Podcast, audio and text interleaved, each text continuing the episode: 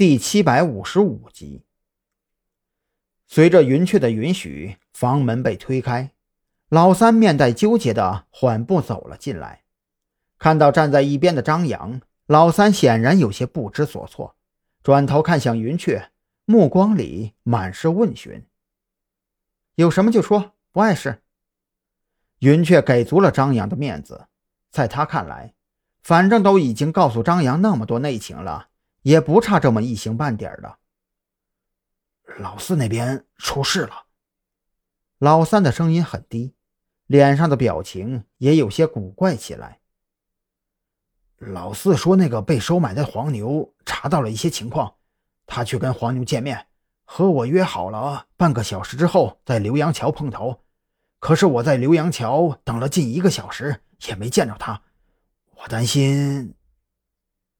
说到老四，那家伙也真是点儿背到了极致。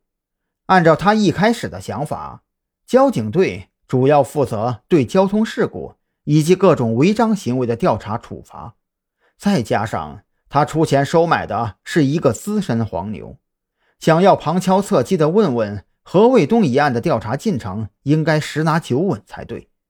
所以，当那个黄牛联系老四。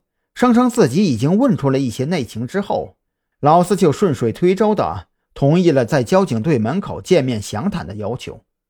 只可惜呀，这个老四千算万算，偏偏算漏了一个赵军。而更巧的是，赵军在交警队苦苦磨了两个多小时，口袋里仅剩的半包烟也给报销完了，就寻思着交警队门口有个小超市，去买一包回来接着磨。于是乎，可怜的老四从车里下来的时候，习惯性的抬手拍了拍外套，查看是否盖住了腰间插着的手枪。这个动作刚好被走出小超市的赵军看了个清清楚楚。职业习惯让他掏出证件，走上前去询问。老四看到赵军，就像是看见鬼一样，也不等他走到跟前，弯腰就想往车里钻。赵军一看这情形。用脚后跟都能猜得到，眼前这货肯定认得自己，而认得自己，见了自己还要跑的，就更不用想了，肯定不是什么好人，抓住就完了。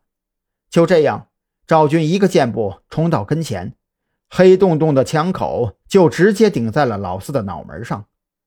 这个情况，老三虽然没有亲眼看到，但是他和老四相识多年，非常清楚老四是一个守时的人。约好的时间，就算是有事到不了，也肯定会通知一下。像这种人没到，通知也没有的情况，肯定是出事了。他知道这个仓库的位置吗？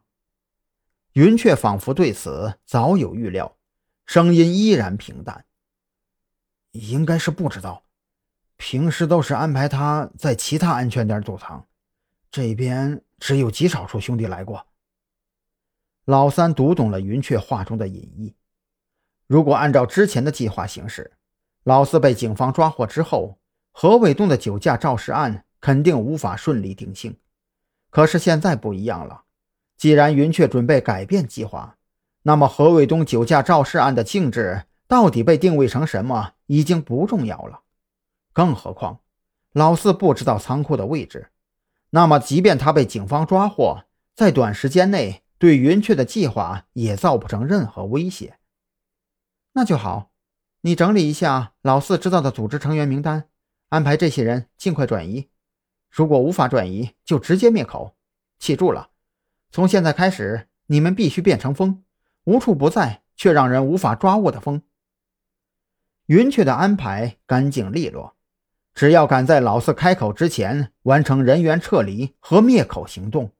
即便老四供出来几个也无所谓，等警方搞清楚状况的时候，或许自己已经功成名就了。